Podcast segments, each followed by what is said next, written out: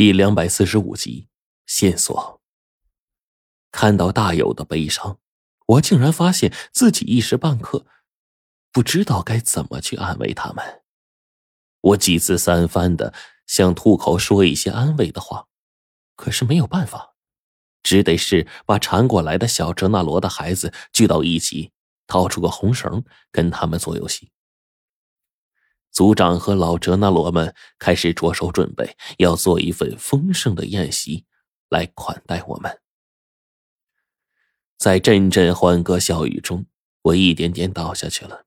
这几天赶路实在是太困了，脚上早已经磨出了很多水泡，我已经支撑不住了。罗晨，罗晨，快醒醒！当我醒来的时候，便看见白程程坐在我面前，看着我在笑。我一把把他拉过来，直接当着旁边几个小哲那罗的面亲了他一口，然后我忽然睁开眼睛，却发现这只是一个梦。空荡荡的石洞中，除了这张发硬极冷的石榻之外，什么东西都没有。我就这样被冻醒了。等我在石洞里晃荡了一圈，走出去的时候。发现那些哲那罗聚集在另外一个石锅，假锅煮着什么东西。他们生火的方式很特别，是一种极阳的石头放在原地，口中喷出阴气，阴阳一遇就会起火，比我们用的打火机呀、火柴不知方便多少倍了。顷刻间火起，一群哲那罗欢笑的开始唱歌，将剩下的一些肉脯拿出来。全都切割，投入大缸，然后剩下一缸左右，我们之前喝过的那种白色液体也拿了出来，开始煮沸。逐渐的，淡淡的醇香传遍了四周各个角落，很是好闻。狗子叔一早啊就在那边帮忙，见我走过来，朝我招手说：“罗晨，快过来呀！”我就走过去，跟他们一起坐着。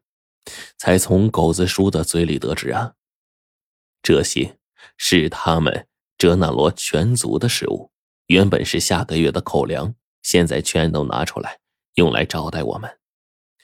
老哲那罗看见我比较担心，慈祥的笑了笑说：“没事的，孩子，我们吃一顿饭啊，可以支撑二十天。这二十天呢，我们有足够的时间去补充食物了。”可是啊，谈何容易呀！外面有飞石捕猎，墓中到处是机关陷阱。每一次取来食物，他们都是拿自己的命在拼。老哲那罗虽然说的轻巧，可是其中的辛酸，我们都明白。郭道长他们终于在休息完毕，集体苏醒，一同醒来的还有白程程他们。当白程程看到我跟白飞宇那一刻，热泪盈眶，再也忍不住扑过来，落在我们怀里。老陈，我就知道你会来救我的。白程程感动的说着话，擦去了长睫毛上的泪珠。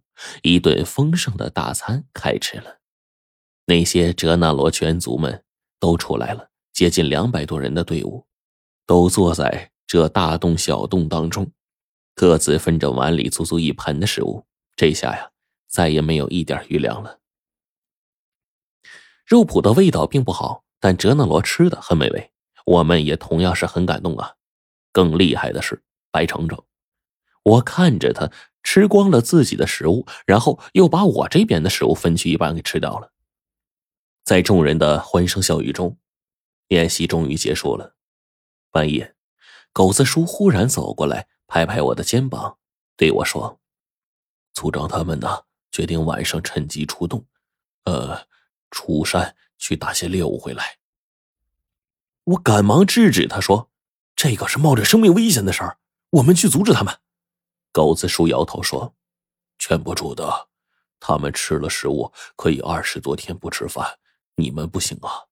族长这么做，肯定有相当一部分原因是考虑到你们。”我知道改变不了他们的决定，所以来找你。你们都是有本事的人，有你在，如果遇到飞尸，或许还能减少伤亡。我当即点头，找到郭道长他们，跟他们说了这个事儿。白程程还在听着白飞宇讲述我们一路上经历的事儿。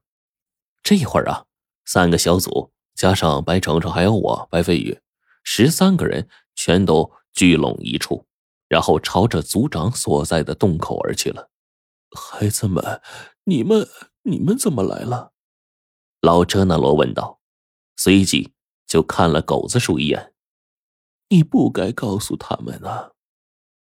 郭道长先带着我们给这些哲那罗们鞠了一躬，然后说：“组长，这样下去啊，根本不是办法。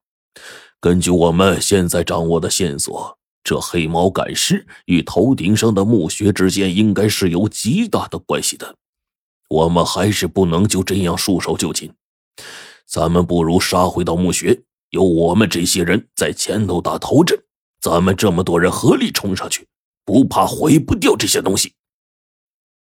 白飞宇当即点头附和说：“是啊，如果任由这样下去，你们这一支敌人迟早会灭绝的，早晚会被头顶这陵墓榨取的干干净净。我们不如奋起反抗。”老哲那罗听了我们的话。变得热泪盈眶，但还是有些拿不准主意。他忽然叹了口气说：“唉，我们哪里没有反抗过呀？只是墓室里太恐怖了，无论是那些恐怖诡异的石阵，还是里面墓道的机关，都是邪异无比呀。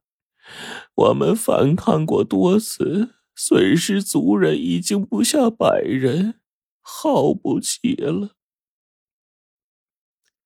狗子叔翻译着这些话，族长那边有些迟疑不定，似乎是在思考。白程程见族长拿不定主意，这才接着说：“我们或许有机会。我们的一个同伴凭借他特殊的能力，已经进入到墓室中央了。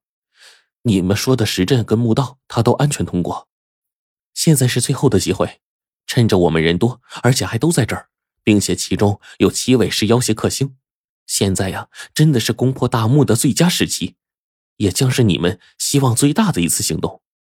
齐先生也点头。如果这次你们要是放弃了，恐怕再也不会有这么多人找到你们，不足百年，你们的族人呢便会下降一半啊！既然这样。都不如放手一搏呀！